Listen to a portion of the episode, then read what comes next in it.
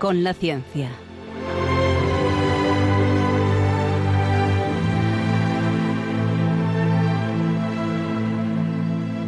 Dirigido por Javier Ángel Ramírez.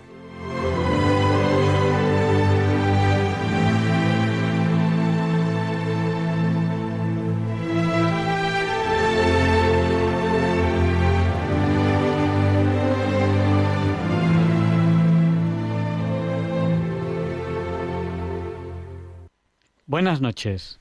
Estamos en Diálogos con la Ciencia. El programa para ti, que sabes que la verdad existe y la buscas. En Radio María, gracias a Dios, todos los viernes en sus dos primeras horas.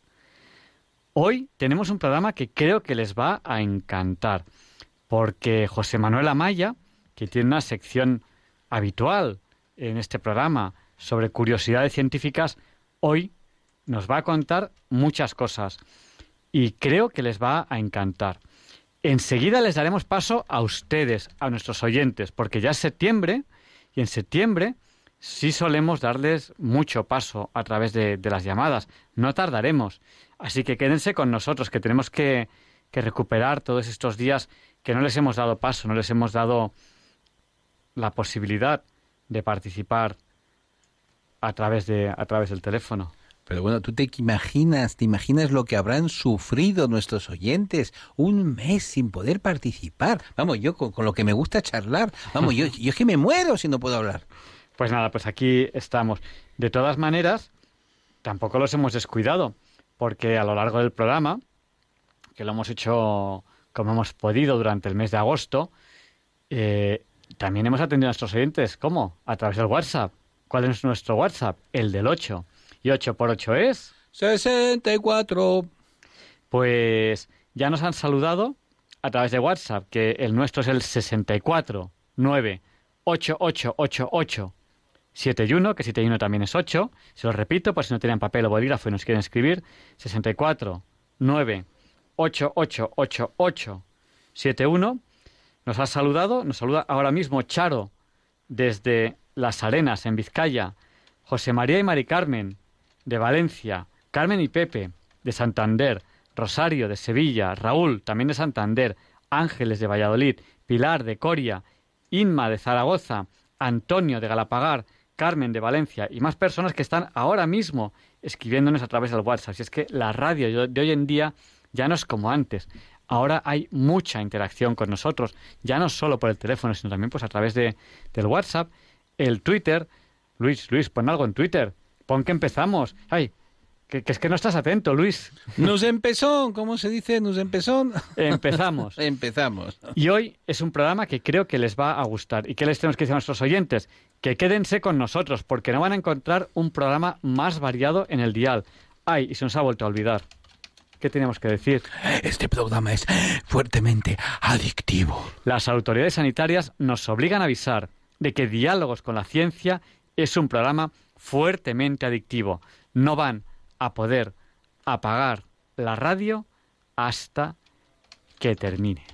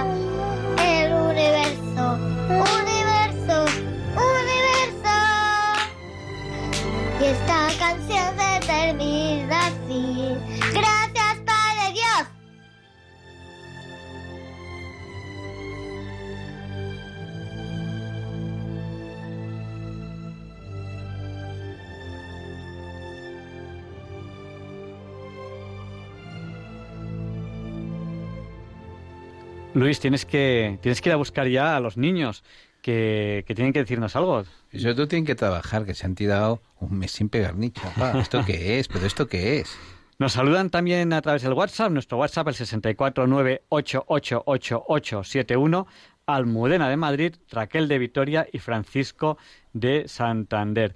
Vete a buscar a los niños que luego tienen que participar en el programa, no sé si hoy dará tiempo, que tenemos, Voy para allá. tenemos muchas cosas, muchas, muchas cosas que, que hacer. Porque ya falta poquito, ¿para qué? Para un hito muy importante en el programa. ¿Qué puede ser? Yo no, est- no estoy aquí, yo estoy yendo a buscar a los niños. Pues quedan apenas cinco, cuatro, tres, dos, un. Ya es la hora Bond, las bom, cero bom, bom, cero bom, bom, siete. bom, bom, bom, Y bom, empezamos la entrevista de la semana. Feliz hora. Bond a todos.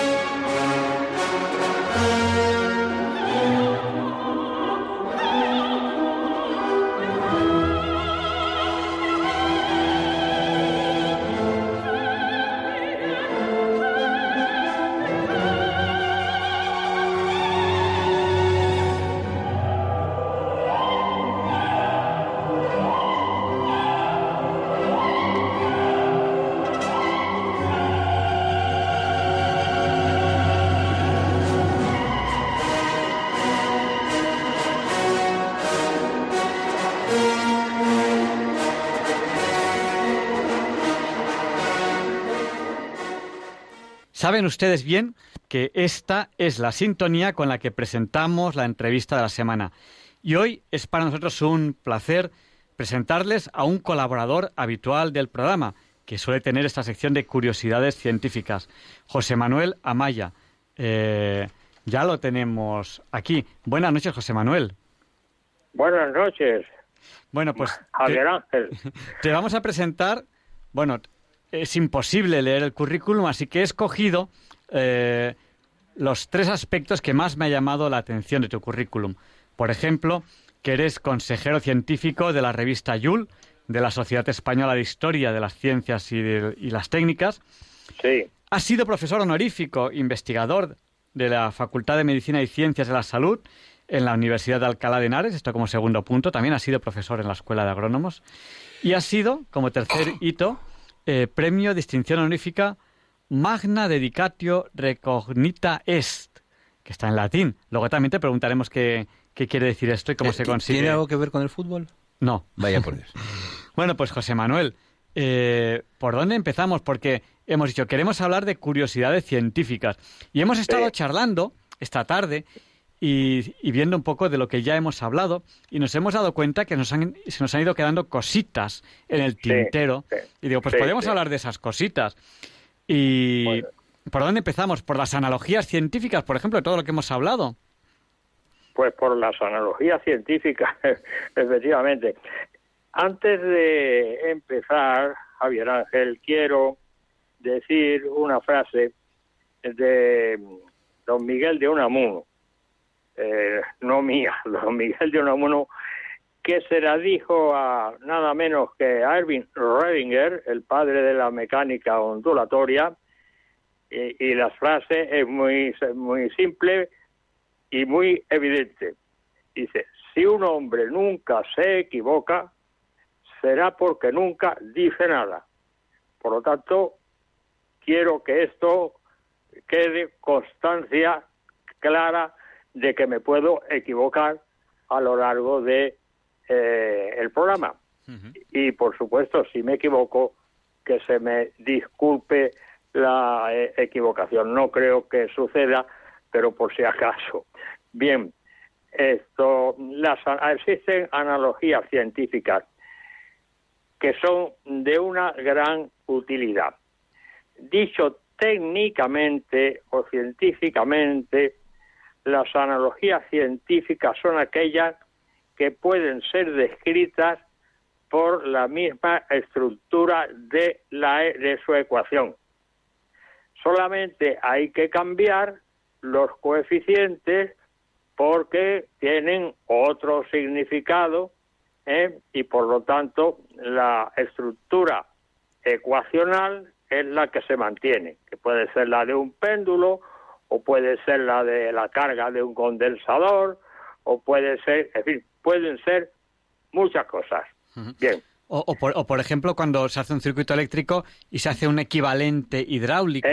sí, efectivamente. Se dice, en vez de corriente eléctrica, pues el chorrito de agua. Exactamente, exactamente. Incluso mmm, Maraval, con el que yo he colaborado, que en paz descanse, eh, he colaborado, vamos, desde que era alumno y luego después, eh, durante más de 40 años, pues, hasta que murió prácticamente el hombre esto mm, tiene lo que se llama oscilaciones de relajación en historia de la ciencia. Y eso es algo verdaderamente curioso. Eso lo reservamos para una de mis colaboraciones. Sí, eh, sí, porque, porque si no, como contemos eso, al final se nos, se nos va el tiempo, ya son, ya son las 12 y 12 y, y uh, esto, pero es un tema interesantísimo que nos guardamos. Nos guardamos, claro. efectivamente, efectivamente. Bueno, vamos a ver, esto, yo me eh, comunico a todos los oyentes que mm, vayan al ordenador y localicen mi intervención del día 20 de noviembre del pasado año, que fue la primera entrevista que se me hizo en, la, en esta radio. Y ahí hablé del proceso del conocimiento y el problema de la limitación. Y mm, hablé concretamente en las ciencias eh, formales, la matemática y en las ciencias prácticas, la física, la química, etcétera, etcétera, etcétera. Y en la, las primeras, en las ciencias matemáticas, hablé del, del teorema de Gödel. Y entonces puse un ejemplo que no era mío, que era de otra persona que yo leí en, un libro, no recuerdo ahora, sí, García Trevijano me parece que se llamaba o algo así, eh, sobre ciencia y filosofía de la ciencia y ponía el ejemplo del huevo, en donde la yema eran eh, los axiomas, la clara eran los teoremas y la la vejiga o la cámara de aire eran los indecidibles. ¿eh? Porque el teorema de Gödel, para recordarles en un momento, en una frase, el teorema de Gödel, es que dado un sistema formal, ¿eh? eh estructurado por unos axiomas, en fin, que no se pueden cambiar. A partir de los axiomas se deducen otras proposiciones matemáticas que son los teoremas. Bueno, pues el teorema de Gödel demuestra de que al menos una fórmula es indemostrable dentro del sistema. Bueno, pues entonces yo le voy a poner un ejemplo o una analogía en, eh, con la termodinámica fenomenológica. Y la analogía es eh, un motor de Carnot, que es el motor ideal, un motor ideal, que tiene un foco caliente donde absorbe una cantidad de calor, realiza un trabajo y luego tiene el escape por, por donde sale otra cantidad de calor menor que la que ha absorbido por el foco por la caldera. Bueno, pues entonces eh, la cosa está muy clara. La analogía es que eh, esto, por el foco caliente, por la caldera, entran los axiomas, el trabajo realizado son los teoremas y por el escape salen los indecidibles. Ujú. Es decir, que los indecidibles nunca se pueden eliminar. Lo mismo que nunca se puede eliminar el escape en un automóvil. De manera que esa sería la primera analogía. Y bajo este punto de vista hay muchísimas más an- analogías. De manera que ya ha quedado un ejemplo y no voy a poner más, sino que vamos a pasar a, a otra cuestión siguiente. A la cuestión siguiente. Claro. Esa, efectivamente. Claro, porque analogías científicas hay muchísimas, pero bueno, nos- Uh. ya nos hemos hecho una idea de, de- de lo, de lo que es, que es lo importante y es lo que nos da tiempo, porque Claro. claro, ya, ya son las 12 y 16 y, y- Claro. y- y tenemos el tiempo muy medido en la radio, se nos va, se nos va el tiempo. Ya, y ya, ya. Has, has hablado de termodinámica y Sí. termo, termo, eh, que es mm, en la energía en forma de- de calor y, Sí. y dinámica, ese- esa, esa relación entre esa energía y ese movimiento. Has Sí. hablado de la termodinámica, pero la termodinámica al final es muy estadística. ¿Qué es Sí. o cómo nos contaría, profesor, qué es la termodinámica estadística? Pues la termodinámica estadística es una interpretación, eh, esto bajo el punto de vista interno, de lo que pasa del- dentro del sistema termodinámico. Entonces, la termodinámica estadística, bajo el punto de vista histórico, la empezó a estudiar eh, mm, uno de los Bernoulli, Daniel Bernoulli, pues me parece que fue en el siglo XIX, entrado el siglo XVIII, más o menos, más o menos. Bueno, el caso que el, Bernoulli, que era el que se encargaba de la mecánica de fluidos de una forma extraordinaria, pues fue el que también hizo tentativa de una mm, termodinámica estadística. Luego también eh, Maxwell, nada menos que Maxwell, eh, in- inició unos estudios para la termodinámica estadística, pero el que más se ocupó de la termodinámica estadística, o de lo que se conoce con el nombre también de teoría cinética de gases, ¿eh? que es una, hacer una interpretación cinética de la presión y de la temperatura. Fue Ludwig Boltzmann. Ludwig Boltzmann, nacido en 1844, y Maxwell, que nació en 1831, que por cierto suma 13. Lo digo por lo- mi última inter- intervención de los números, de las fechas y eso. Bueno, pues entonces estos dos investigadores pues fueron los que se ocuparon de la teoría cinética de, de gases.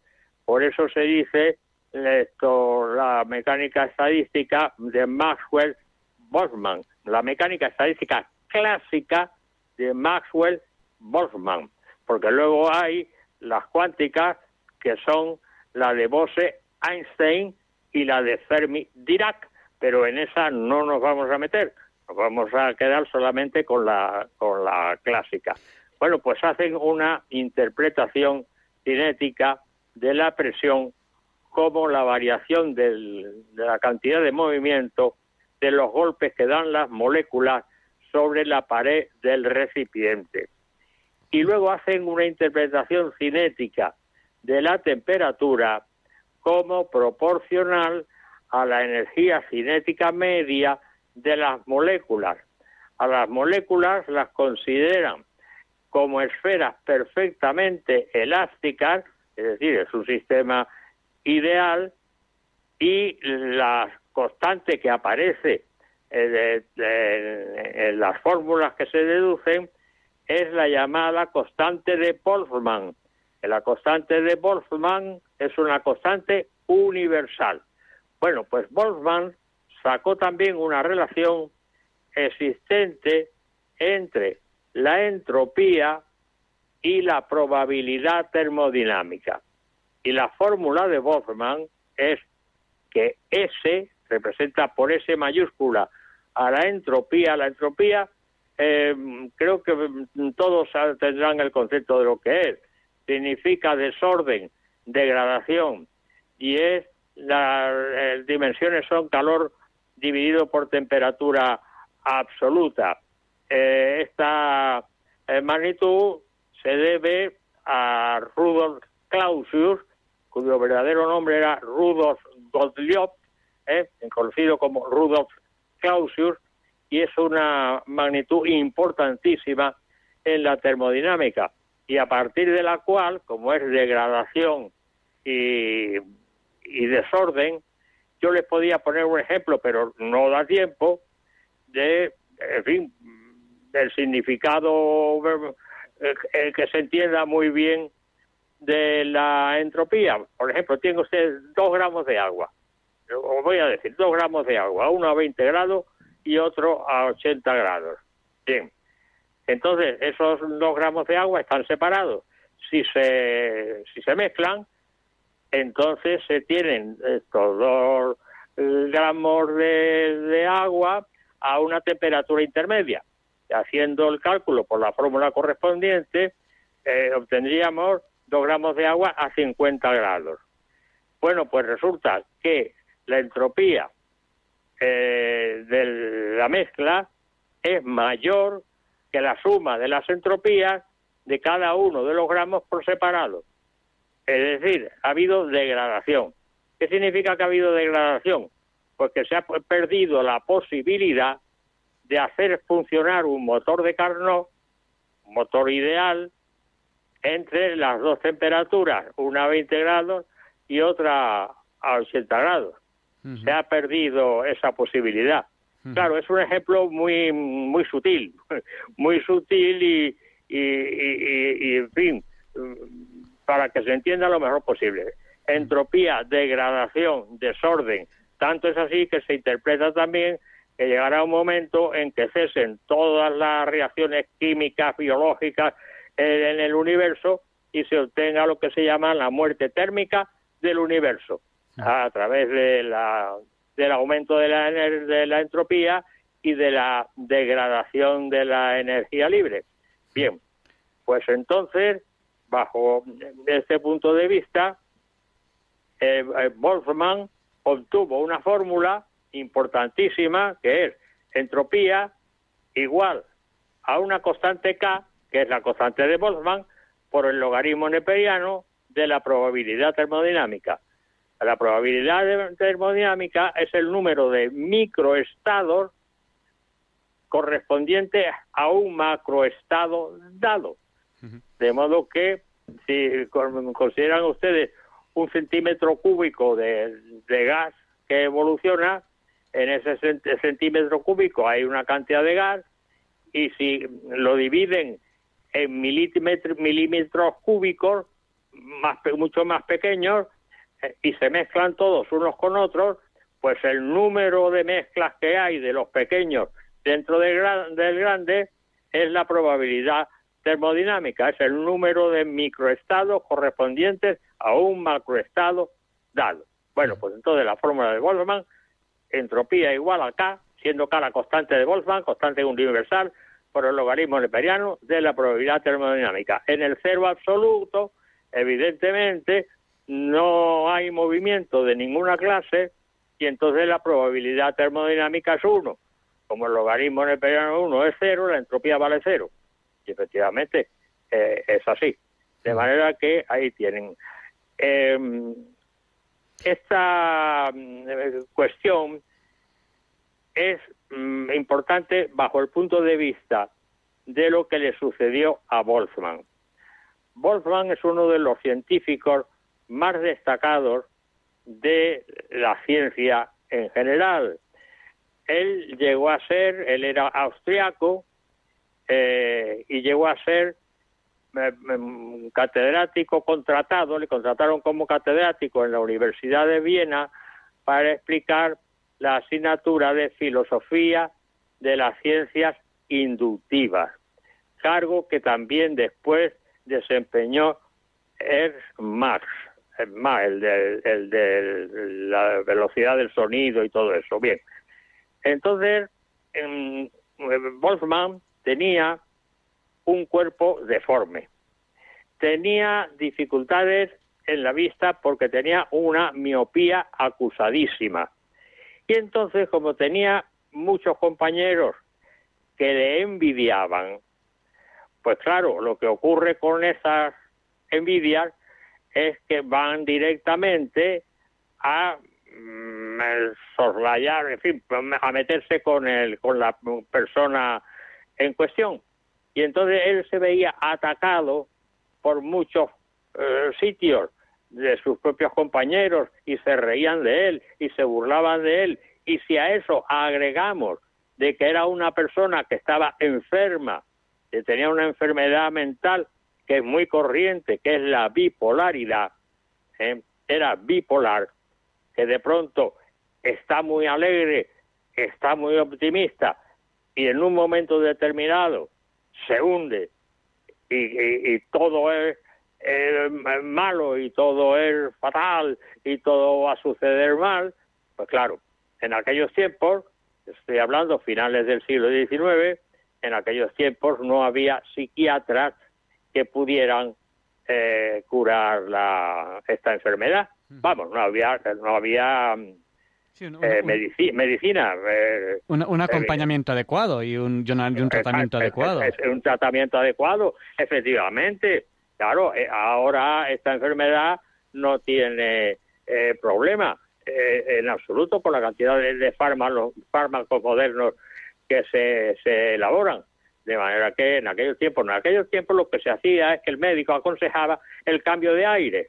Tiene usted que hacer un cambio de aire ¿eh? y desligarse de su, de su trabajo diario y tal y pasar unas vacaciones, verá usted cómo se recupera enseguida y tal. Y entonces eh, él, eh, con su mujer y su hija, pues tenía una hija pequeña, alquilaron una mansión en el, en el norte de Italia y entonces se fueron allí a pasar una temporada.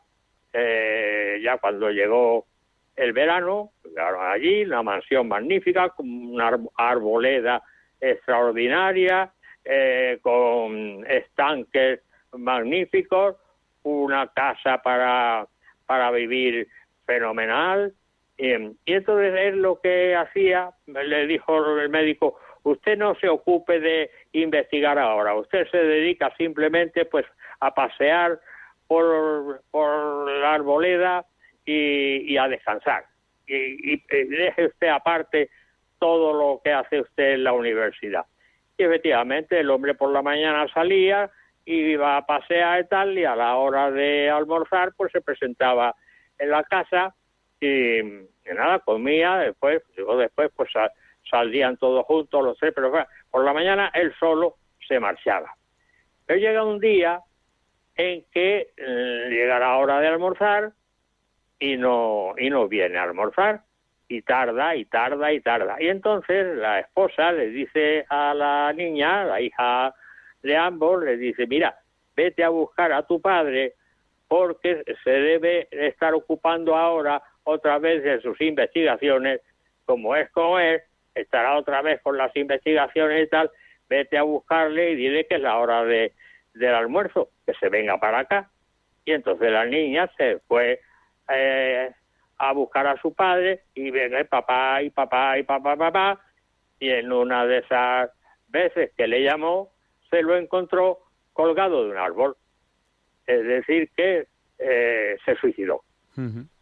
Claro, esto es una cosa tremenda. Eso ocurrió en 1906. En su tumba aparece su fórmula, la que hemos dicho antes, entropía igual a K, su constante, por el logaritmo neperiano de P, de la probabilidad termodinámica. Estamos hablando de 1906. Pues bien, en 1905, Einstein había aplicado la fórmula de Boltzmann para resolver el movimiento browniano. El movimiento browniano es un movimiento caótico de los granos de polen sobre la superficie de un líquido. puede ser el agua concretamente. Y Einstein había aplicado la fórmula de Boltzmann con un gran éxito. Pero es, ah, y es que curioso, es curioso, Einstein lo hace en 1905 y, y se suicida en 1906. La suma de ambos sale 13. Me refiero a lo que a la, eh, lo que dije el otro día, la, la última vez que intervine con la cantidad de los números y todo esto. Pues bien, en 1926, en 1926, un físico francés eh, llamado Jean Perrin, eh, que estudiaba los rayos catódicos y, la, y los depósitos de sedimentaciones, le otorgan el premio Nobel por sus investigaciones, en las cuales había aplicado la fórmula de Boltzmann, justificando que la fórmula de Boltzmann era correcta. De manera que mientras este eh, Perrin recibe el premio Nobel por sus investigaciones basadas en la fórmula de Boltzmann, Boltzmann descansa en la sepultura desde 1906. Eh, eh, una, una oyente, lo digo porque como estamos con el WhatsApp, nos dice, uy, qué difícil es todo esto, me, eh, me entero muy poco. Pues miren, es verdad, porque esas cosas a veces cuesta entenderlas, pero la entropía es una medida del desorden. Y esto hay una forma muy fácil de entenderla, y es tener cuatro niños, como tengo yo. Porque uno se da cuenta cuando tiene cuatro niños de que hay una única forma de ordenar cualquier cosa en la casa, y hay muchísimas más de desordenar. Con cuatro niños es absolutamente imposible. Y, y estadísticamente hablando, como hay muchas maneras de desordenar, pues todo tiende, todo tiende al desorden. Y, efectivamente, Claro, eso es un poco también lo que nos, lo que nos está contando cuando nos ha hablado aquí de, de, entropía.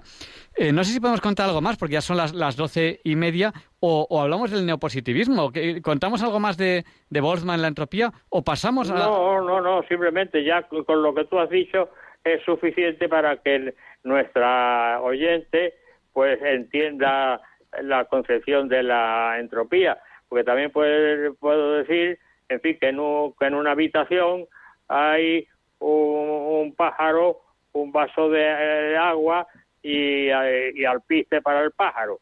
Y entonces se coge, se cierra con llave la habitación y al cabo de un mes volvemos y resulta que el, agua se ha evaporado, el alpiste se lo ha comido el pájaro y el pájaro se ha muerto.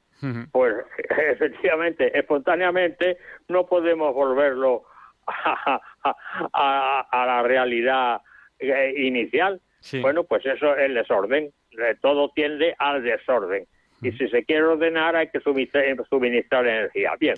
y, esto es muy importante porque usted nos ha dicho que habrá un momento en que el universo quedará en ese estado de de máxima entropía, máxima desorden, y ya, no habrá más, ya ahí se acaba todo. Efectivamente, efectivamente, la, muerte térmica del universo. Sí, sí, sí, así es. Eh, hablamos un poquito de, de neopositivismo, de positivismo lógico y, psicológico? o, a ver cómo somos capaces de, de, explicar esto para que los oyentes nos entiendan y, luego daremos paso a los oyentes, a prepárense porque pueden preguntar lo que quieran. Lo que quieran. Lo que quieran. porque tienen, tienen ustedes aquí a un cinturón negro de la ciencia. Aprovechenlo. por, Dios. Eh, que, sepa yo responder. Eso es lo fundamental. Vamos a ver, el neopositivismo Em, explicarlo con detalle em, es largo. El positivismo arranca del empirismo inglés. El empirismo inglés que comienza en el siglo XVII, efectivamente, sí. En el siglo XVII, eh, Francis Bacon es uno de los del, del empirismo inglés y sobre todo son John Locke, George Berkeley y David Hume. David Hume con su célebre el problema de Hume o problema de la inducción. Bueno, arranca de ahí. Y luego va sufriendo eh, una serie de transformaciones Ese es el empirismo, el, empirismo inglés. Pero el empirismo, del empirismo inglés, del empirismo se vaya, pasa al positivismo, con ligeras modificaciones del empirismo inglés, se pasa al positivismo. Y del positivismo se pasa a un psicopositivismo. ¿Qué es eso de psicopositivismo? Pues que en los años aproximadamente, en el siglo XIX, en el siglo XIX se empiezan a hacer investigaciones en el llamado círculo del círculo de Leipzig, hacer investigaciones sobre psicología esto, experimental. No confundir con la psicología filosófica, que es una cosa distinta. La psicología experimental, que es mediante experiencias eh, psicológicas con personas, sencillamente. Estas investigaciones las lleva a cabo un psicólogo llamado Wundt, perteneciente al círculo de Leipzig. Eh, con la intención de elevar a la psicología experimental a la categoría de ciencia.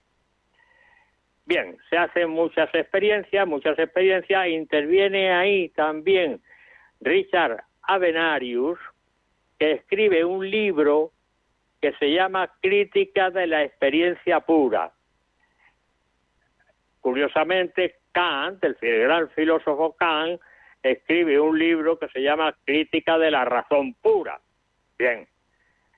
Entonces, todas las experiencias que hacen eh, se, salen mal y en definitiva lo que se obtiene es un empirismo psicologista. Pero claro, eso no vende, porque además las investigaciones de la psicología experimental empiezan a tener ya, mm, bueno, criticar, eh, vamos, mala prensa entre comillas. Y entonces lo que se hace es que en vez de, mm, de hablar de psicologismo, de, de positivismo psicologista, se habla de empirismo o positivismo lógico. Es decir, se sustituye la psicología experimental por la lógica formal.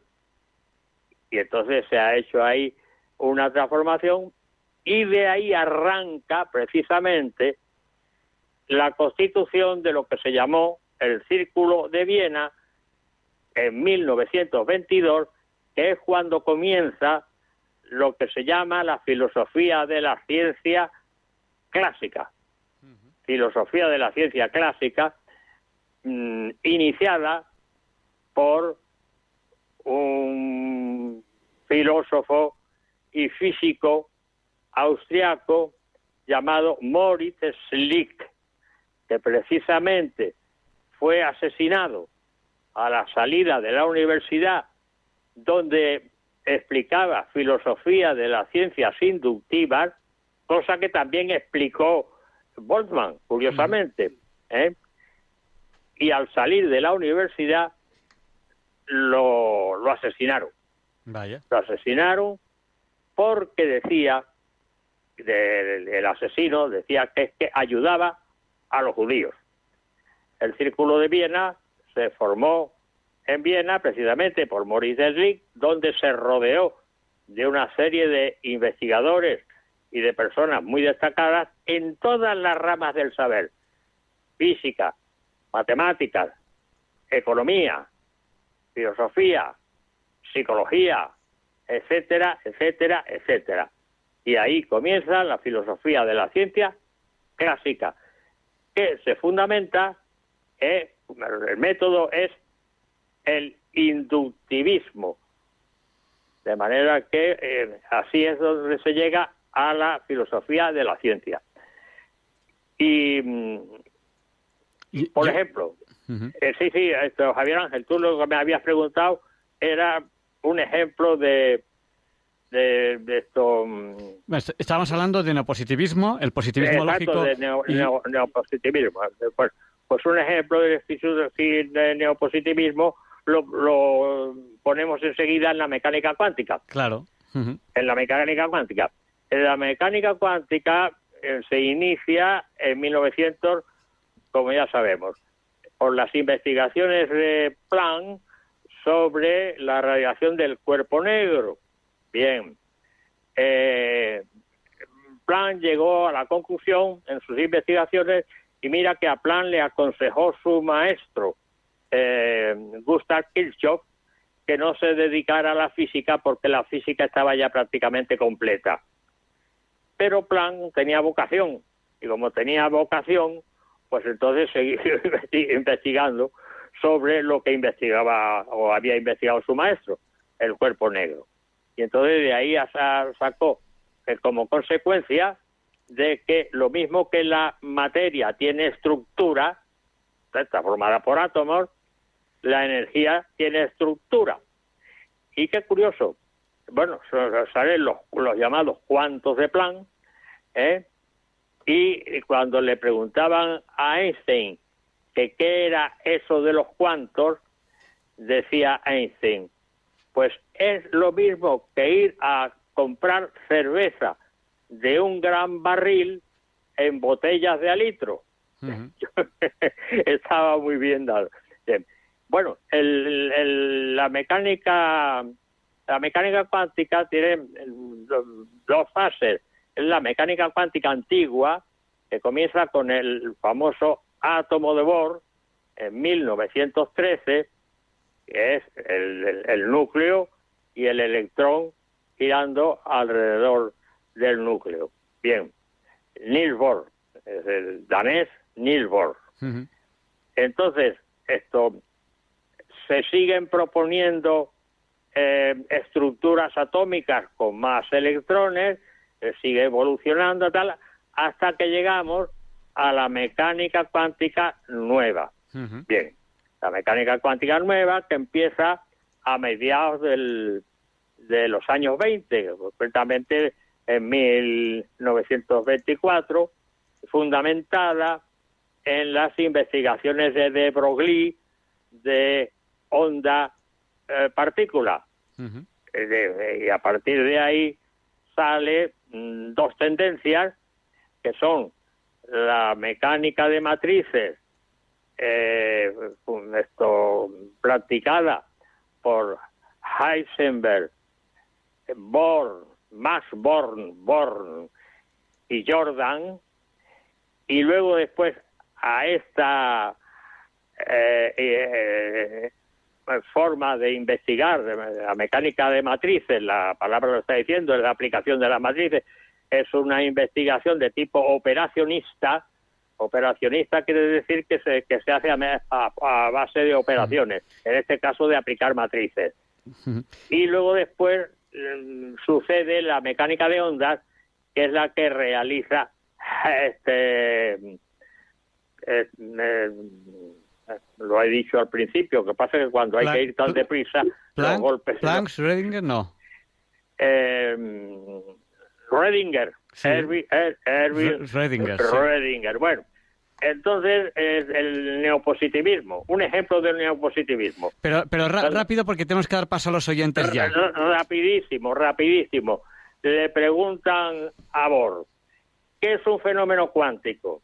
Respuesta de Bohr, un fenómeno cuántico no es nada, solo es un fenómeno cuando puede ser observado en un acto irreversible de amplificación. Esa es la contestación. Y luego, ya termino, el, problema de las rendijas, las dos rendijas y el foco luminoso, el punto luminoso. Y entonces el espectro en una pantalla. Y entonces le preguntan a, a Bohr, vamos a ver, profesor, ¿Qué es la luz? Realmente, y subrayo la palabra realmente, una onda o una partícula. Respuesta de Bohr. La luz realmente no es ni una cosa ni la otra. La luz es simplemente lo que se observa en el experimento. Bueno, no voy a seguir más porque quería hablar de Wittgenstein, pero ya no me da tiempo, claro. Mm, Bueno, eh, sacaremos tiempo. De todas maneras, vamos a abrir el micrófono a los oyentes. Sí, Nos pueden preguntar lo que quieran, aprovechen, aprovechen que tenemos eh, aquí hoy a, a José Manuel Amaya en la entrevista, porque él suele hacer una sección para diálogos con la ciencia, pero le tenemos en la entrevista. Le pueden preguntar eh, cualquier cosa de la ciencia y, y le responderemos pues, lo, lo mejor que podamos.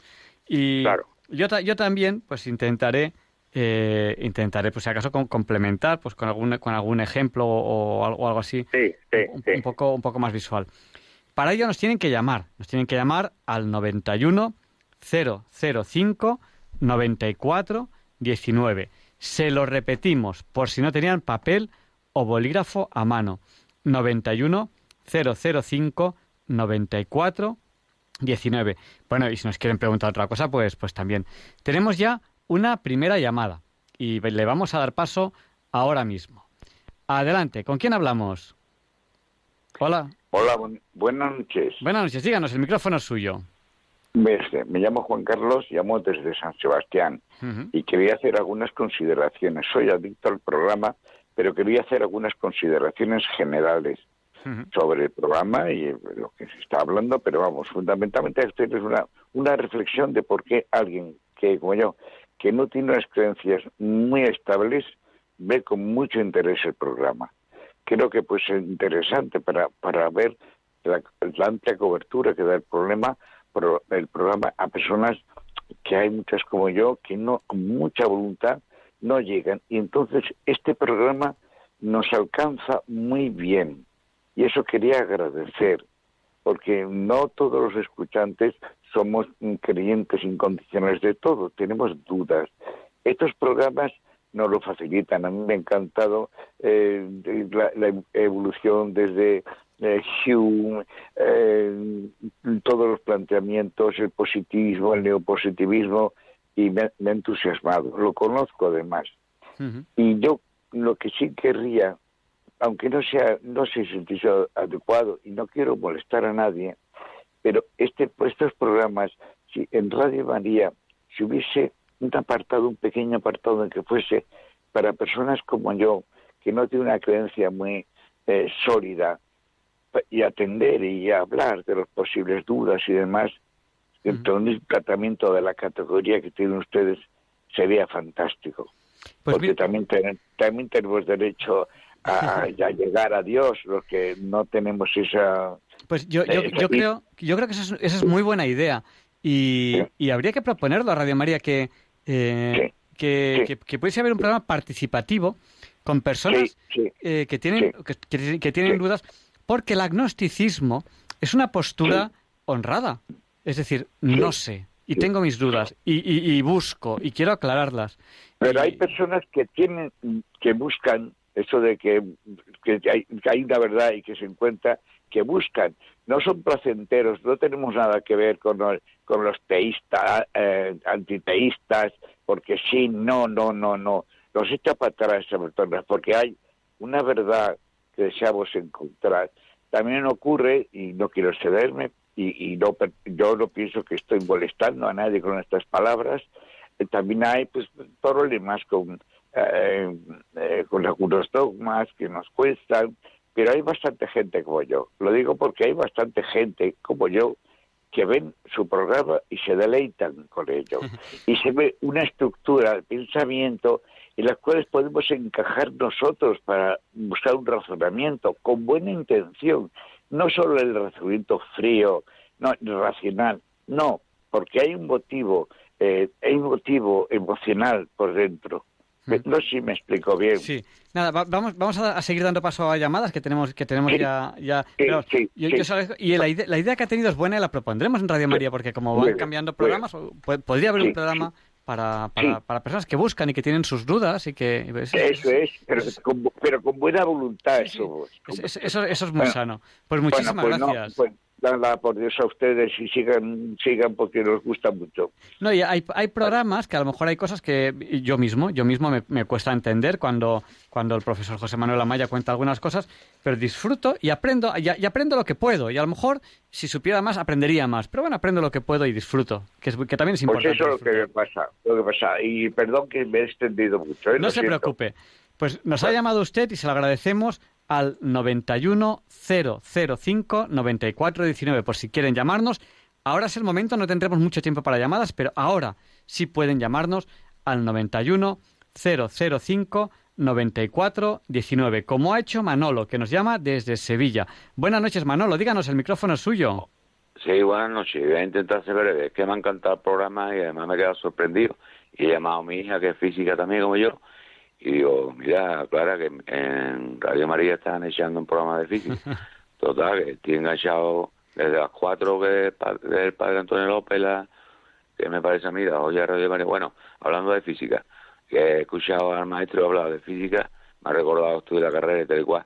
Y yo también soy aficionado a la filosofía, también tengo un trastorno mental de obsesiones y eso, o sea que eh, los autores, el Kierkegaard, eh, el Bertrand Russell, la mecánica cuántica relativista de por Dirac, el Roger Penrose, todo, yo creo que la mecánica cuántica relativista que no llegué a estudiarla eh, se pierde un poco en las matemáticas y pierde la conexión con la realidad, creo yo, porque eso es un mundo muy abstracto. Nada más, muchas gracias por el programa, que me ayuda mucho. Pues muchísimas gracias a, a usted y bueno, hacemos lo que, lo que podemos aquí un poco para, para, para, bueno, para buscar juntos la, la verdad. Y, y bueno, por un lado está la ciencia, por otro lado la filosofía y por otro lado la, teología, ¿no? Nosotros tampoco podemos meternos mucho en, en teología porque, porque no somos expertos en teología, pero intentamos entrevistar a, a expertos en ciencia. Muchísimas gracias, Manolo. Buenas noches. Nada, buenas noches. Y nos hacen, eh, nos están llamando ahora mismo, si quieren participar pueden hacerlo, llamándonos al 91 005 94 19. Y una oyente desde, desde el WhatsApp eh, nos pregunta, eh, pues profesor, ¿de qué es usted profesor en agrónomos? Bueno, ha sido, ahora está jubilado.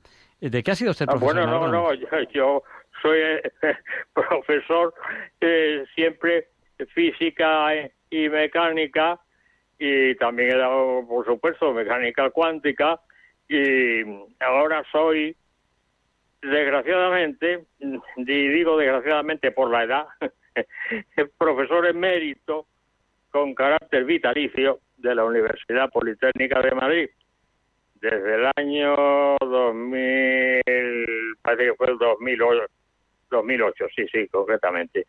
De modo que profesor emérito sigo yendo a la universidad, bueno, ahora con el lío este de la pandemia y todo eso, pues no salimos lo menos posible porque tanto mi mujer, que está dedicada a la pobre, y tanto mi mujer como yo, pues no nos atrevemos a veces a salir a la calle.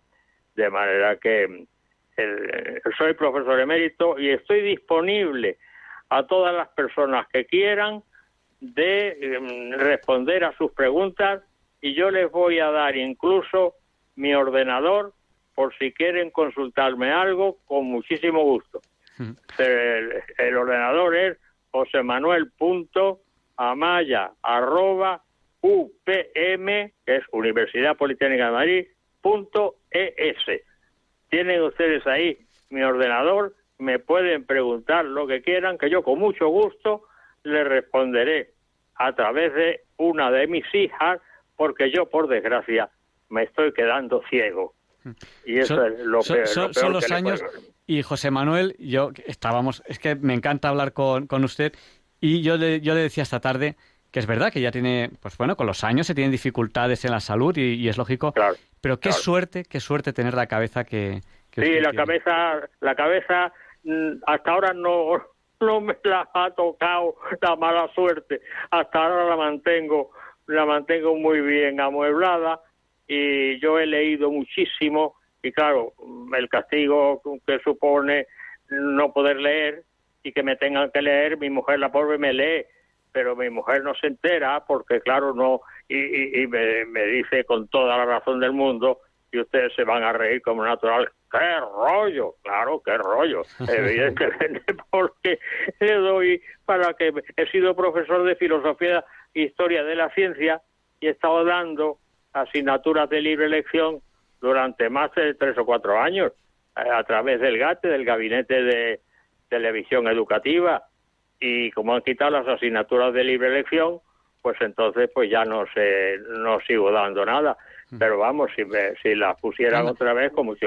Eh, eh, Javier Ángel, antes de terminar, sí. quiero decir si puede ser una cosa de, de Redinger. Sí, Erwin Redinger, además de ser un físico extraordinario, premio Nobel, por supuesto que sí, era un humanista extraordinario. ¿eh? Porque yo, eh, lo que he dicho al principio, de que eh, si un hombre nunca se equivoca, será porque nunca dice nada, esa frase se la dijo un amuno a Redinger y Redinger la pone en uno de sus libritos. Tiene tres libritos que son una delicia uno que se llama ¿Qué es la vida? Ahí es donde pone esa frase. Otro que se llama Ciencia y Humanismo. Y otro que se llama Mente y Materia, que son conferencias que se que daban los del Instituto Max Planck, que es un instituto donde hay muchísimos premios no Nobel. Bien, entonces este Redinger eh, decía de la mecánica cuántica, ¿eh? la interpretación que hacía. Dice, sombras, una y otra vez aparecen sombras, que debemos interpretarlas como formas de una realidad subyacente en la que no podemos penetrar. Y si decimos que lo que vemos es un león, puede que en la realidad sea un león con alas. Esa es la interpretación que da Redinger. Y luego ya con esto voy a terminar, es la, la opinión que tiene de nuestro gran filósofo José Ortega y Gasset. En los tiempos de Ortega y Gasset, es decir, antes de la Guerra Mundial, pues ahora está de moda para ampliar estudios irse a los Estados Unidos, a una de las universidades de los Estados Unidos, pues se van, bien una o con beca tal o pagando eh, los, que puedan, pues pagando lo que sea y se van allí a ampliar estudios en esas universidades. Pero en los tiempos anteriores a la guerra mundial, pues esto eh, se va a Alemania. Alemania era el Nova Más de la sabiduría. De manera que, claro, eh, Alemania, a estudiar alemán y a estudiar eh, ciencias de lo que sea, o ingeniería, o tal. Entonces, Ortega se, se marchó a Alemania para ampliar estudios, siendo ya, en fin, teniendo ya el doctorado de filosofía, y, conoció a, a Redinger. Y, en fin, sí, tuvo muchas conversaciones con él. Y entonces, en el librito que digo, de ciencia y, humanismo de Redinger, que fue una conferencia suya, dice, el filósofo español José Ortega y Gasset tiene una obra escrita, un libro escrito, que se llama La rebelión de las masas. Eso hay que interpretarlo como una metáfora y no es que la gente se eche a las calles a, en fin, a enfrentarse a palos, sino simplemente es un título metafórico. Ortega Gasset, decía Redinger, es una persona controvertida, porque unos dicen que es un empedernido socialdemócrata y otros dicen que es un tremendo reaccionario. Dice, pues yo, que le conozco bien, digo que no es ni una cosa ni la otra, sino simplemente un hombre razonable. Bueno, ya, ya, es la, ya es la una, tenemos que terminar ya. Vamos a dar paso a... Bueno, hemos perdido la, llamada de, de, Luis de Málaga, que le íbamos a dar paso justo ahora, la acabamos de perder. Vamos a dar paso muy, muy, muy breve a Antonia de Córdoba ya tenemos que terminar la entrevista. Antonio, díganos, eh, el micrófono es suyo. Buenas noches, muchas gracias por, por el programa. Yo la verdad es que mm, eh, lo- mm, yo soy una adicta al programa, ¿no? Y lo escucho y, y hoy, pues la verdad es que mm, mm, me encanta escucharlo, aunque no entiendo nada de ciencia, de pero me gusta escucharlo porque veo que, que bailando cosas y que tienen sentido, ¿no?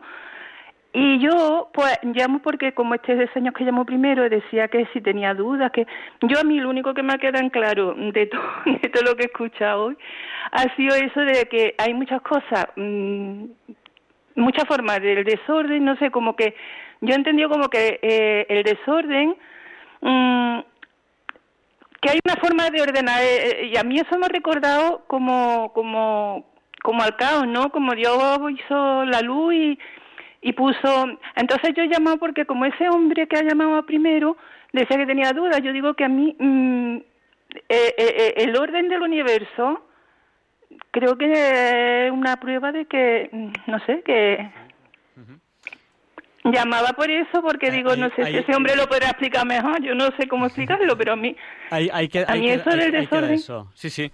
Te- te- gracias. Nada, pues muchísimas gracias, María, que, que, que ve en el orden del universo ahí la, la mano del Señor. Pues muchas gracias, Hombre, María. no. Claro, Gracias. claro. Ay, Antonia, Antonia, ha dicho María, Antonia de Córdoba. bueno, eh, creo que nos está llamando Luis de Málaga otra vez. A ver, vamos a darle paso. Luis, ¿es usted? ¿Hola? Tenemos una... un- Digo yo que ya Sí, Luis. no me iba a coger, no sabía, ya, ya Sí, corté. pero, muy, muy, muy rápido, porque ya estamos fuera de tiempo. Díganos, muy Sí, ya, ya, un, un segundo, un segundo. Díganos. No, no, quería preguntarle al, al- este señor catedrático, vamos, que tiene una sabiduría tan, tan grande que lo he escuchado todo el programa, que, que nos diga su opinión actual sobre la efectividad y los efectos secundarios de, de la vacuna actual contra el coronavirus, la, la más corriente, que es la que se usa en España, la de Pfizer. Perfecto, Que pues diga la opinión científica suya. le respondemos en antena. Y José Manuel, no sé, para responder esta pregunta tenemos un minutillo o algo así, poco más. Bueno, no, no, yo lo único que puedo decir es que yo no soy médico, que yo que yo estoy vacunado con esa vacuna precisamente y, y hasta ahora, pues gracias a Dios no me ha atacado el virus. A, a pesar de, de, en fin, de tener en casa una persona mm, que viene a, en fin, a hacer las labores de la casa, que no se vacuna, que no quiere vacunarse y que además mm, se pone la mascarilla por debajo de la nariz. Pero bien, eh, como, como Dios es grande y misericordioso, mi mujer y yo nos estamos librando de este maldito virus. Pues muchísimas gracias, José Manuel. Tenemos que terminar ya y es una pena porque ojalá tuviésemos ahora eh, hasta el amanecer, diálogos con la ciencia hasta el amanecer, que es el próximo programa que tenemos que hacer. pues nada, muchísimas Bueno, yo gracias. lo único que es dar, dar las gracias a Radio María por dejarme intervenir. Es un honor para mí y sobre todo en este programa que francamente es un programa extraordinario. Javier Ángel, felicidades por el programa. Hacemos, hacemos lo que podemos. Y, hemos entrevistado a, a José Manuel Amaya, que dentro de su extenso currículum yo me he centrado en tres aspectos. Uno, que es consejero científico de la revista YUL, de la Sociedad Española de Historia de las Ciencias y las Técnicas. Lo segundo que he dicho es que ha sido profesor honorífico e investigador de la Facultad de Medicina y Ciencias de la Salud de la Universidad de Alcalá de Henares, también ha sido profesor en la Escuela de Ingenieros Agrónomos de la Universidad Politécnica de Madrid, que todavía es profesor eh, honorífico, me parece, en la, en la universidad. No, emérito, emérito. Emérito, emérito. Y que tiene el premio de distinción honorífica Magna Dedicatio Recognista Es. Y no da tiempo a más. Muchísimas gracias. Y, y bueno, seguimos con la sección de curiosidades de la ciencia, que tenemos muchísimo. Claro, si es que no acabaremos nunca con esa sección, es imposible acabar. Hay tantas curiosidades en la ciencia. Muchísimas gracias y, mucha, y gracias por dedicarnos su tiempo esta noche. Gracias a ti, Javier Ángel, ya hablaremos. Un abrazo muy fuerte. Adiós. Un abrazo muy fuerte, adiós, adiós, buenas noches. Oye, Javier Ángel. Dime, yo, dime. Yo tengo una duda. Si tenemos que aplicar el lenguaje inclusivo más allá de las matemáticas y ver si los integrales son heteropatriarcales y las derivadas ecosostenibles, yo me preguntaba, ¿tenemos que decir logaritmo neperiano siempre o puede ser logaritma neperiana? Sí, porque ahora van a hacer las matemáticas inclusivas estas. Yo tengo esa duda, yo tengo esa duda. pues nada, eh, vamos a, a seguir adelante con el programa. Oye, saca a los niños, saca a los niños. ¡Niños! my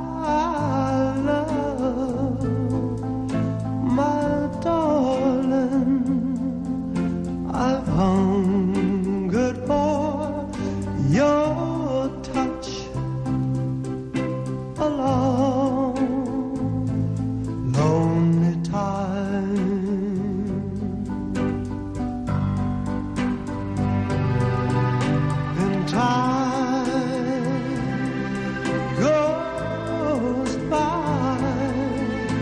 so slowly, and time can do so.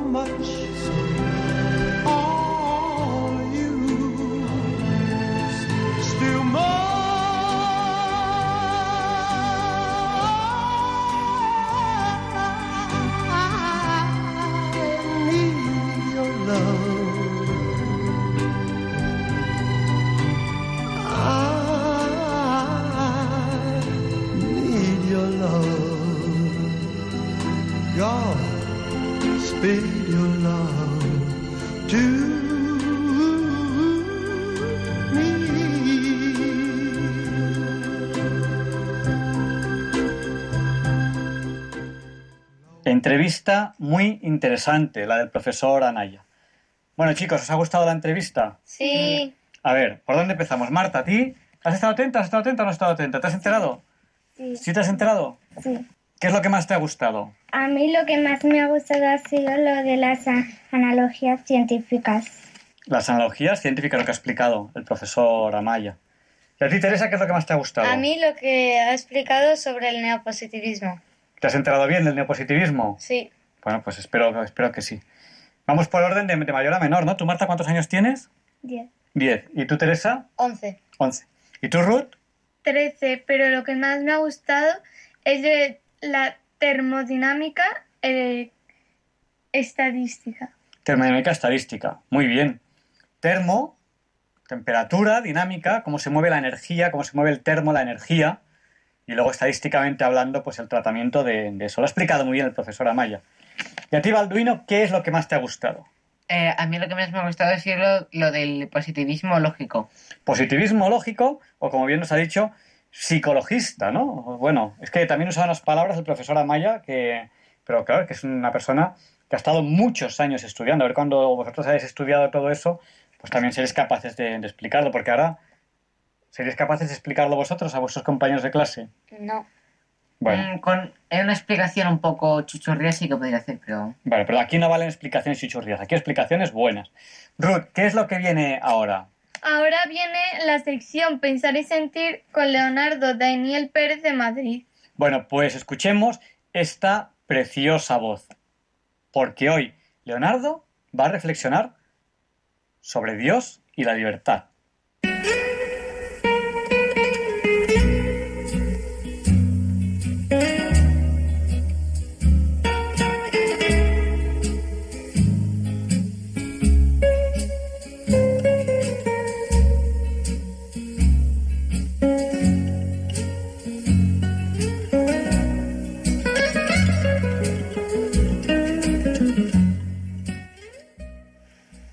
Buenas noches, queridos oyentes de Radio María. Soy Leonardo Daimiel y celebro estar de nuevo con ustedes. El texto que les voy a leer hoy en Pensar y Sentir ha sido escrito por Ramón Rodríguez Arribas, vicepresidente emérito del Tribunal Constitucional, en el que participó en la deliberación y fallo de más de 2.500 sentencias y muchas de las que firmó como ponente han sido objeto de estudio y han dado lugar a artículos doctrinales. Ramón Rodríguez Arribas ha escrito un texto que ha titulado Dios y la libertad, en el que, a la luz de sus creencias religiosas, reflexiona acerca de la libertad humana. Y me parece que puede resultar interesante para pensar y sentir no sólo para quienes compartimos con él la fe católica y el respeto por las sagradas escrituras. Dice así, estudié la doctrina cristiana en el catecismo del padre Ripalda, escrito hace más de 400 años, que describía a Dios como un ser infinitamente bueno, sabio, poderoso, principio y fin de todas las cosas. Pronto advertí que en esta definición faltaba algo, sin saber qué era. Ha sido muchos años después cuando he creído descubrir que Dios es, además, un ser libre y respetuoso con la libertad. Y por eso rechacé las teorías científicas que postulan que el universo y sus leyes naturales solo pudieron ser como son, porque con ello se niega la libertad del Creador. De igual forma me opongo al determinismo, porque niega la libertad de las personas. Continúa diciendo este texto de Ramón Rodríguez Arribas, que Dios no solo es libre, sino también asombrosamente respetuoso con la libertad, lo vislumbré reflexionando sobre algunos pasajes de las Sagradas Escrituras. En el Apocalipsis, escrito por Juan Evangelista para atisbar el final de los tiempos, es, eh, curiosamente, donde se nos cuenta la rebelión de millones de ángeles sucedida cuando aún el tiempo no existía. Algunos teólogos entienden que lo que sucedió fue que Dios reveló a los ángeles su proyecto de crear un universo material, en el que aparecería la vida física que se coronaría con la vida inteligente, y en la que el verbo se encarnaría y, como dice la escritura, al nombre de Jesucristo toda rodilla se doblará en el cielo, en la tierra y en el abismo. Lo cual provocó el grito de ¿Quién como yo? dictado por la soberbia de Luzbel y el inmediato ¿Quién como Dios? del arcángel, que desde entonces fue Miguel. Sea como fuere lo sucedido, lo cierto es que fue fruto de la libertad, y tan libre fue la desobediencia del que se convirtió en Satanás como la reacción fiel del ángel que se convirtió en príncipe de la milicia celestial.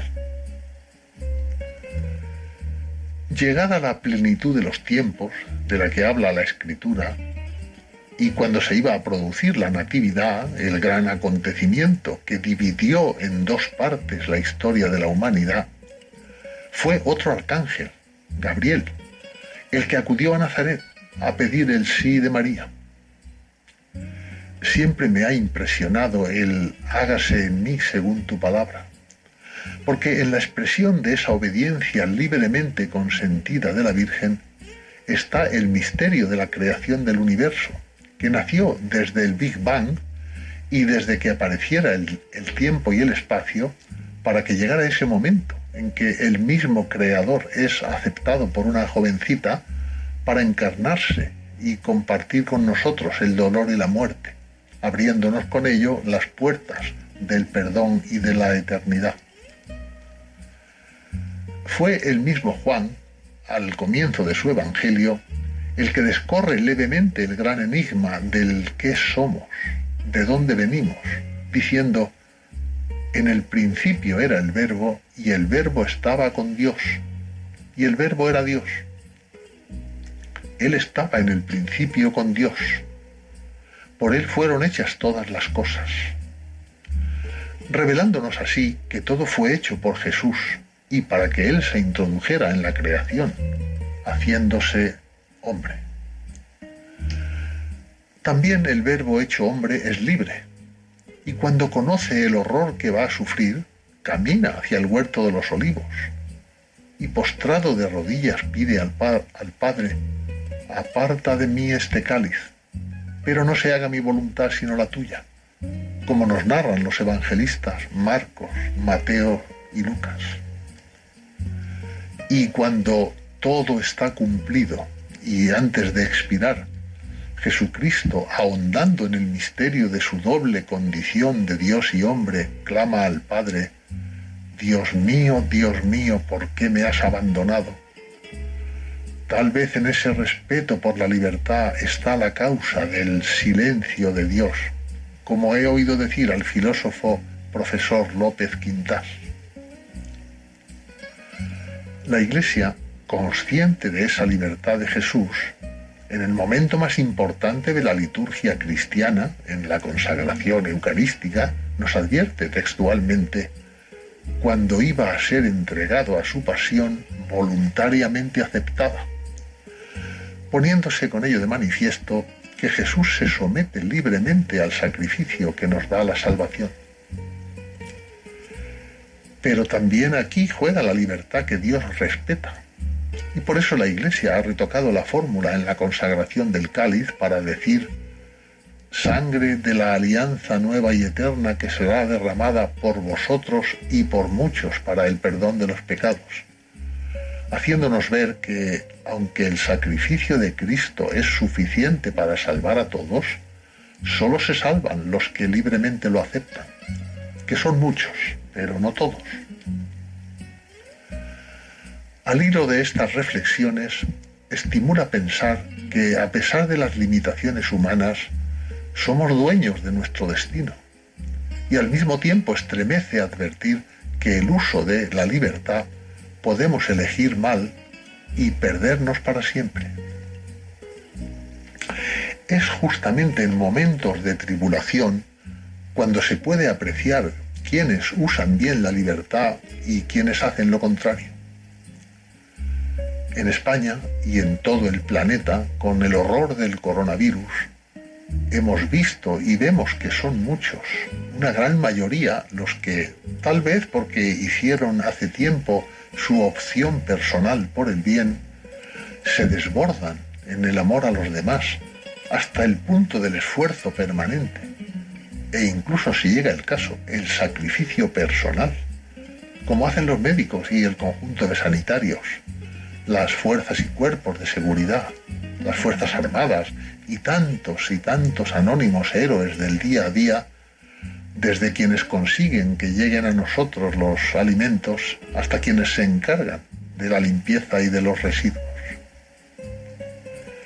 Y termina así este texto de Ramón Rodríguez Arribas. Por el contrario, los hay que siguen en el odio y el egoísmo. Son los que se aprovechan del sufrimiento ajeno para dar rienda suelta a sus intereses económicos o políticos. Son los que nunca reconocen el error, nunca piden perdón por el mal que causan. Son los que cuando desobedecen las leyes protestan que no han hecho nada malo, tratando de convertir su sectarismo y sus caprichos en derechos intocables y pretendiendo ser muchos, aunque no lo sean y exigiendo para sí lo que niegan a los demás, son los que también parecen gritar, ¿quién como yo?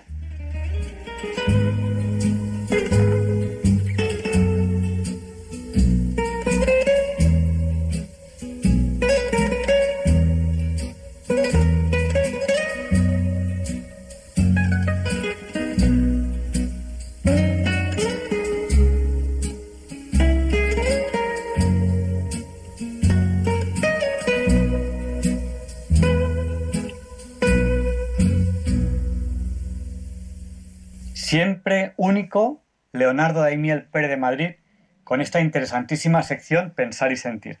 ¿Qué viene ahora, Teresa? Ahora Luis Antequera presenta la sección de efe- efemérides. Hoy no es un día cualquiera. Pues adelante, Luis, explícanos por qué hoy no es un día cualquiera, porque ya es 3 de septiembre. ¿Por qué hoy, 3 de septiembre, no es un día cualquiera? It's a lovely day today, and whatever you've got to do, I'd be so happy to be doing it with you. But if you've got something that must be done, and it can only be done by one, there is nothing more to say. Except it's a lovely day for saying it's a lovely day.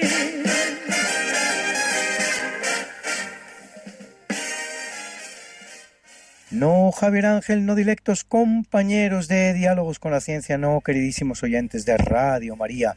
Claro que no es un día cualquiera, ningún día es un día cualquiera. Y este 3 de septiembre que comenzamos ahora mismo, tampoco, porque en fecha tal, pero del año 401 antes de Cristo, tiene lugar la batalla de Cunaxa entre el rey persa Artajerjes II y el ejército de mercenarios griegos de su hermano menor Ciro el Joven, que termina con la derrota de este, pero deja para la historia uno de los grandes relatos clásicos, la Anábasis de Genofonte o la expedición de los 10.000, el épico regreso de los griegos a Grecia tras la derrota.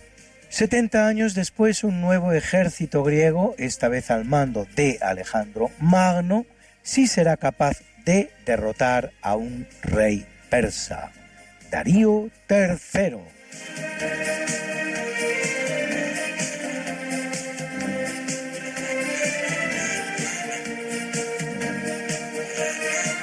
En 301 un cantero dálmata por nombre Marino, natural de la isla de Arve, en la actual Croacia, tras convertirse al cristianismo se refugia junto a otros cristianos en la cumbre del monte Titano, en los Apeninos, huyendo de la persecución de cristianos dictada por el emperador Diocleciano. Allí construye una iglesia dedicada a San Pedro y establece una comunidad que será conocida como la Comunidad de San Marino, conformando la que hoy conocemos como República de San Marino, de 61 kilómetros cuadrados.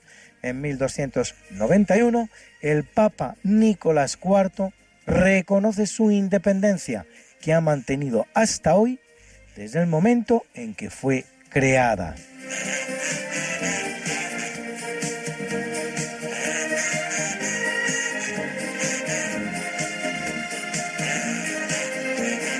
En 1412 el infante de Castilla Fernando de Antequera, así llamado por su conquista de la ciudad andaluza y cruce de caminos que es Antequera, elegido en el llamado compromiso de Caspe, frente a otros cinco candidatos a la muerte de Martín I de Aragón, sin descendencia, jura ante las Cortes de Zaragoza como rey de Aragón, con lo que en Castilla y Aragón pasa a reinar la misma familia, los Trastámara. Fernando en Aragón, su sobrino Juan II en Castilla.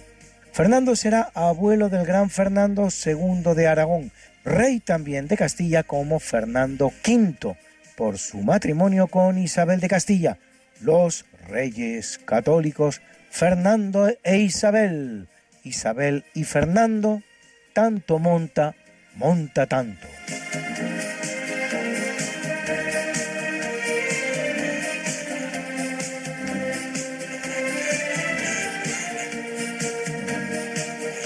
En 1539, el Papa Paulo III aprueba los estatutos de la Compañía de Jesús fundada por el español Ignacio de Loyola, junto con los otros siete llamados protojesuitas, a saber, Francisco Javier, Francisco de Borja, Pedro Fabro, Diego Laínez, Alfonso Salmerón, Nicolás de Bobadilla y Simón Rodríguez.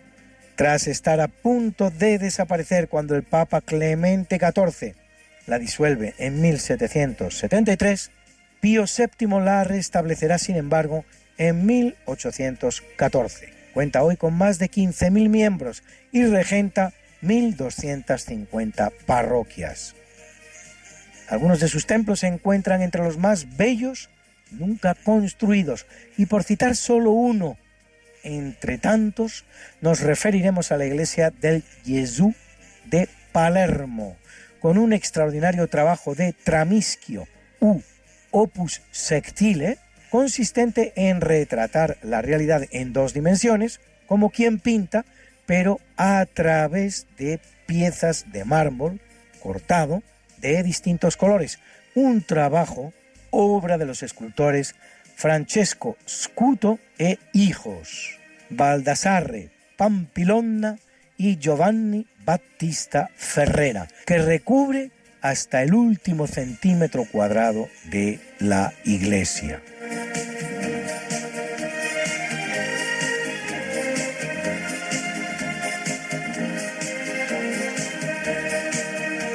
En 1609 el inglés Henry Hudson, navegando por cuenta de la compañía holandesa de las Indias Orientales, llega a la bahía de Nueva York, que toma el nombre de las Provincias Unidas de los Países Bajos, la actual Holanda, y se adentra 240 kilómetros en el río que lleva su nombre, Hudson, hasta el lugar donde hoy se levanta la ciudad de Albany, que será fundada 15 años después como Fort Orange. Luis, Luis, Luis. ¿Qué pasa, Mariate? ¿Les has recordado ya a nuestros oyentes lo de nuestro programa? Hija, qué susto. Pues no, la verdad. Pues hay que hacerlo, Luis. Sí, amigos, porque todos los miércoles a las 5 de la mañana, Luis Antequera, que es mi marido y esta servidora, estamos de nuevo con ustedes contándoles más y más historia, pero historia de la buena, con mayúscula, en el programa Esta no es una semana cualquiera, y con la mejor música. Mariate, es que a esas horas no están despiertos muchos de nuestros oyentes. Pues para todos aquellos que tienen la mala costumbre de dormir por la noche, siempre pueden entrar en el podcast del programa. Esta no es una semana cualquiera. Acuérdense, esta no es una semana cualquiera. Y escucharlo a la hora a la que más les guste escuchar la radio. Pues ya lo saben, amigos, esta no es Una semana cualquiera. con Mariate Aragonés Y Luis Antequera. la historia como es. Y no como nos gustaría que fuera.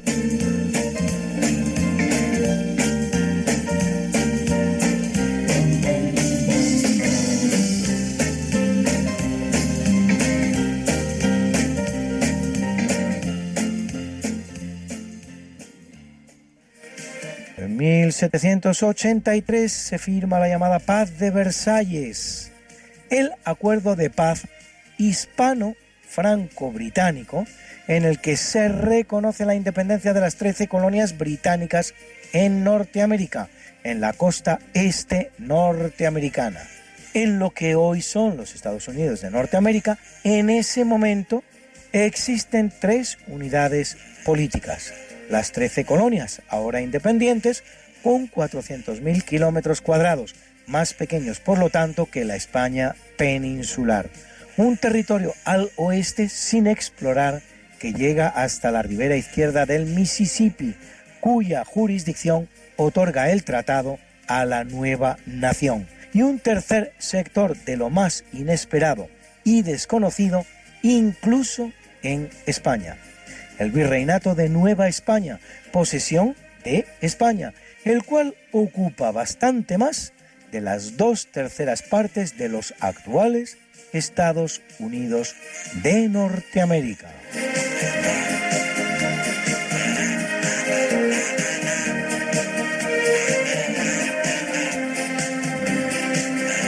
Es una fecha propicia a los grandes huracanes para los que creen que estas cosas solo ocurren ahora, desde lo del cambio climático, pues en 1821 se produce el peor del que se tiene noticia en la ciudad de Nueva York, aunque solo, solo entre comillas, deje 17 muertos. Durante el siglo XX Nueva York sufrirá una docena de huracanes. Y en 1930 otro huracán destruye la ciudad de Santo Domingo, fundada por Bartolomé Colón, dejando este sí casi un millar de muertos.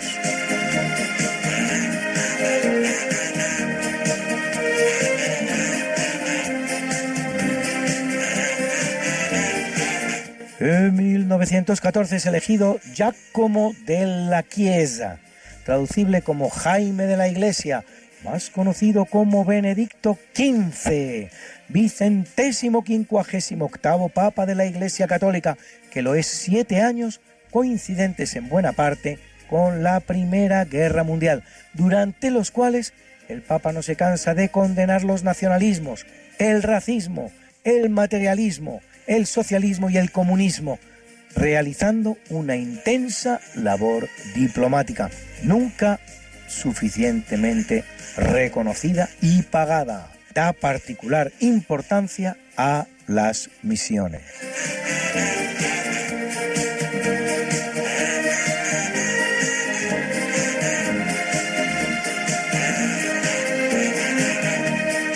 1939, en el marco de la Segunda Guerra Mundial, Inglaterra y Francia declaran la guerra a Alemania, que tras repartirse el territorio polaco con la URSS mediante el pacto Molotov-von Ribbentrop, ha invadido la parte de Polonia que le corresponde en virtud del mismo. Curiosamente, y nunca suficientemente explicado, cuando dos semanas más tarde la Unión Soviética ocupe la parte de Polonia que le corresponde en virtud del mismo pacto, ni Francia ni Reino Unido le declararán la guerra, y ello aún a pesar del pacto de mutua defensa que habían firmado con Polonia y en virtud del cual si le habían declarado la guerra a Alemania.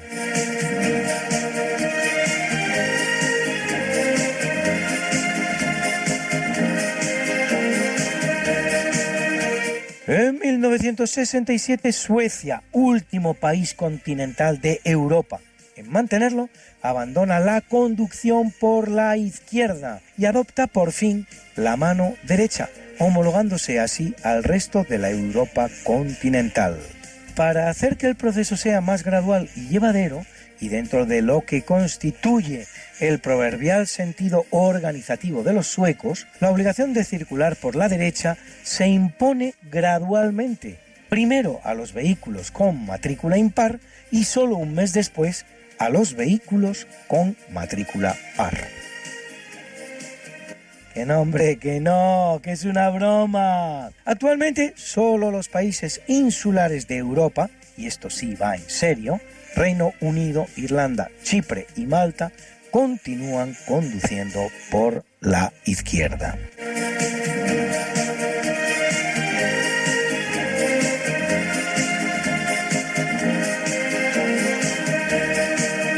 En 2006, en Japón, al derrotar en la final a Grecia por 70-47, la selección española se proclama por primera vez campeona del mundo de baloncesto, y eso que la gran figura de la selección, Pau Gasol, se hallaba lesionada. Solo seis países han conquistado alguna de las 18 ediciones de este importantísimo trofeo del deporte universal, y de ellos Serbia y Estados Unidos en cinco ocasiones cada uno. España lo hará en hasta dos, la segunda en 2019. Bruna, Bruna, nació María y está en la cuna, nació de día, tendrá fortuna. Por dar a la madre su vestido largo y entrar a la fiesta con un traje blanco. Y será la reina cuando María cumpla 15 años. Te llamaremos Negra María, Negra María que abriste los ojos en carnaval. En el capítulo del natalicio nace en 1568 Adriano Banchieri, organista y compositor italiano, autor de dos importantes tratados sobre música, el Cartella y l'órgano suo marino, creador del género de la comedia madrigal, precedente de la ópera y autor de muchas canzonetas, entre las cuales esta interesante y hasta divertida Capricciata e contrapunto bestiale alla mente.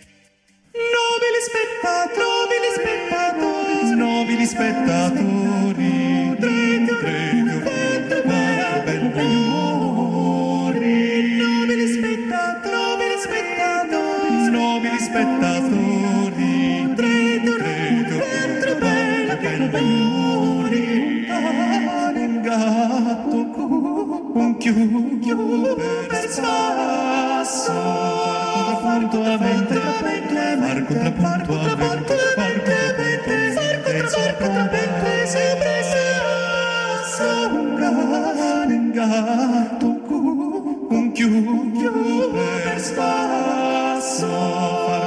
far contrapuntuamente, far contrapuntuamente, far contrapuntuamente, far contrapuntuamente, sempre spasso. Fa la la la la la la la la la la la fa la la la la la la la la la fa la la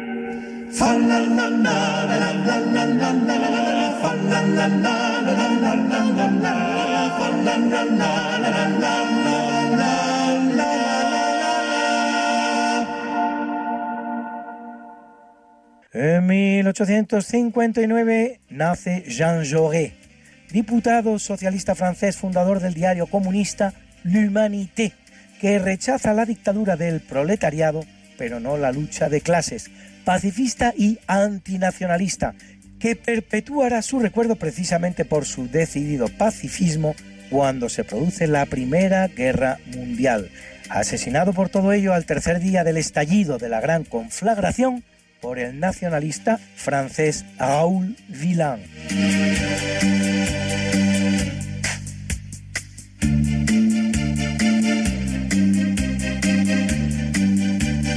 Y es un buen día para los Nobel, pues en 1869 nace el austríaco Fritz Pregel, Nobel de Química 1923 por su invención del método de microanálisis de sustancias orgánicas. Y en 1905 lo hace el estadounidense Carl David Anderson, Nobel de Física en 1936 por sus descubrimientos del positrón, partícula elemental del átomo y antipartícula del electrón, y del muón, otra partícula elemental del átomo con carga eléctrica negativa como el electrón.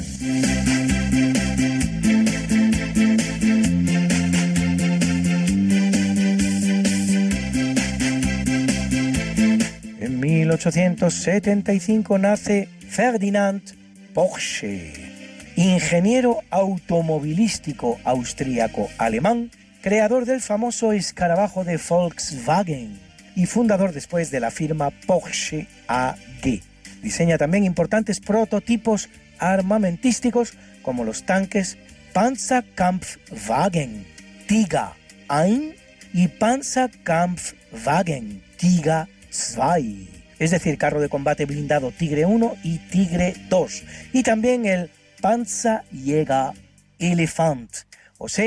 cazacarros elefante, también llamado Ferdinand, en honor a su creador.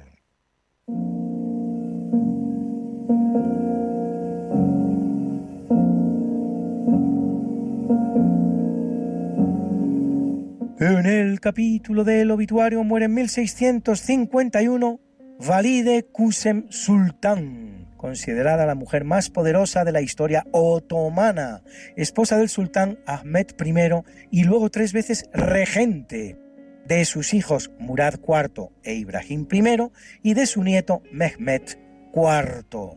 Se caracterizará por sus obras de piedad y caridad y morirá asesinada a la edad de 62 años, probablemente por orden de su propia nuera y madre de su nieto, Tuan Atise.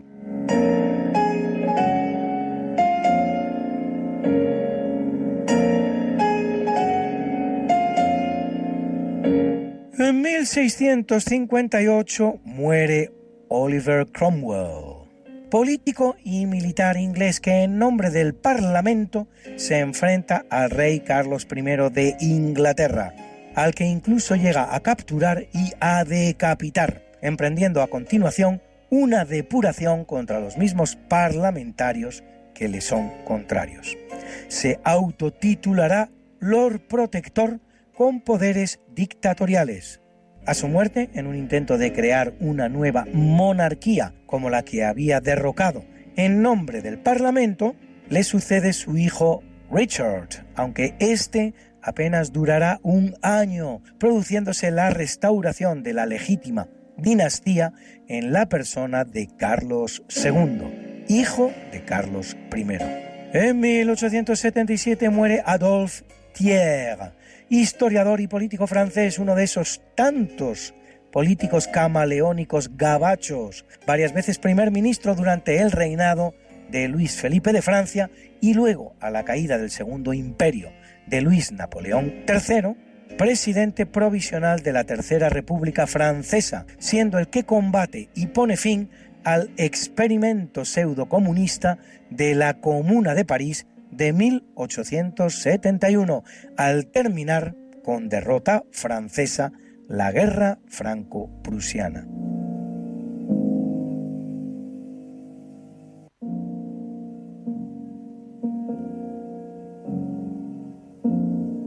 En 1936, fusilado durante la Guerra Civil Española por el bando nacional, muere Sadí de Buenlozano, parasitólogo español especializado en el estudio y erradicación de la malaria, así como descubridor del agente y vector de la llamada fiebre recurrente española, una forma de borreliosis.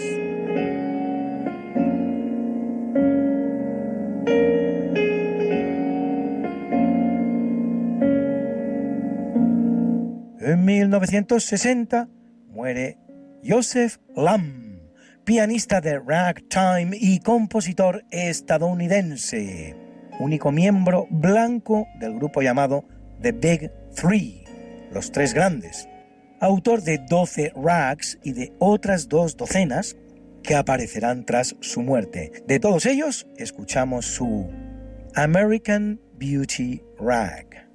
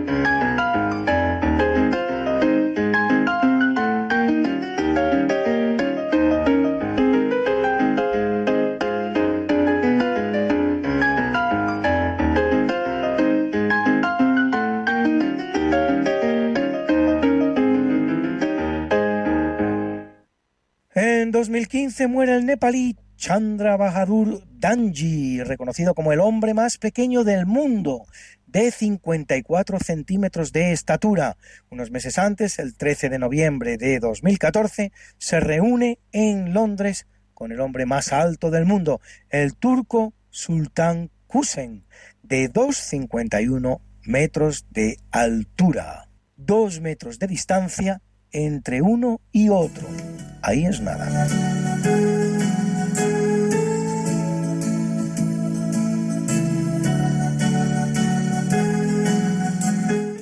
Felicitamos hoy al japonés Ryoji Noyori, Nobel de Química 2001, por su estudio de las hidrogenaciones utilizando catalizadores quirales. Que cumple 83. Felicidades, maestro. Y a Hidehiko Yoshida, judoka y luchador de artes marciales mixtas japonés, que cumple 52. Y al gran tenista austríaco Dominic Thiem, número 6 del mundo y ganador de un Open USA, que cumple 28.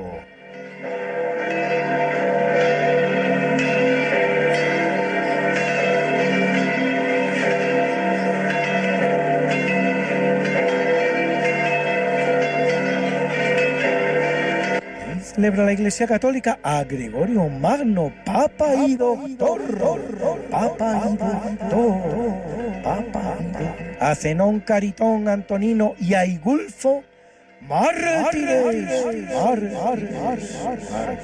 a Aristeo y Mansueto,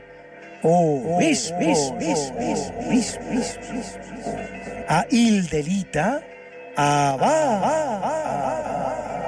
a Sándalo, Basilisa, Serapia, Eufemia, Dorotea, Tecla y Erasma, y a Febe, Teotisto, Antonio, Constantiniano y Simeón Estilita, el joven, confesores, confesores, confesores. Got something that must be done, and it can only be done by one. There is nothing more to say, except it's a lovely day for saying it's a lovely day.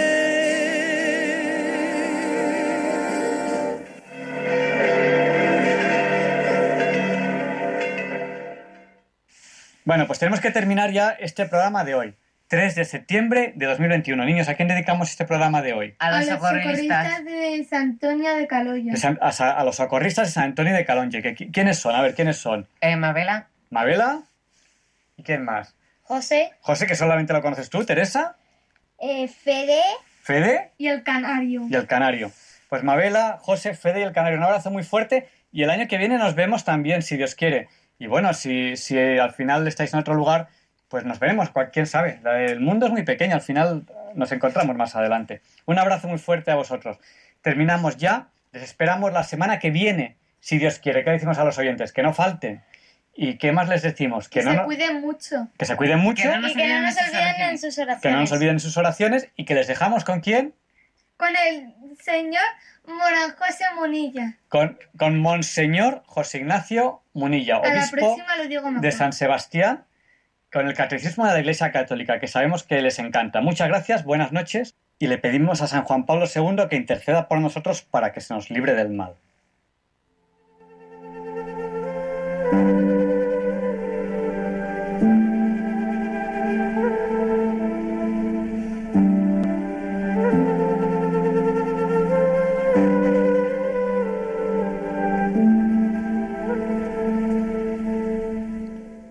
Y así concluye en Radio María el programa Diálogos con la Ciencia. Dirigido por Javier Ángel Ramírez.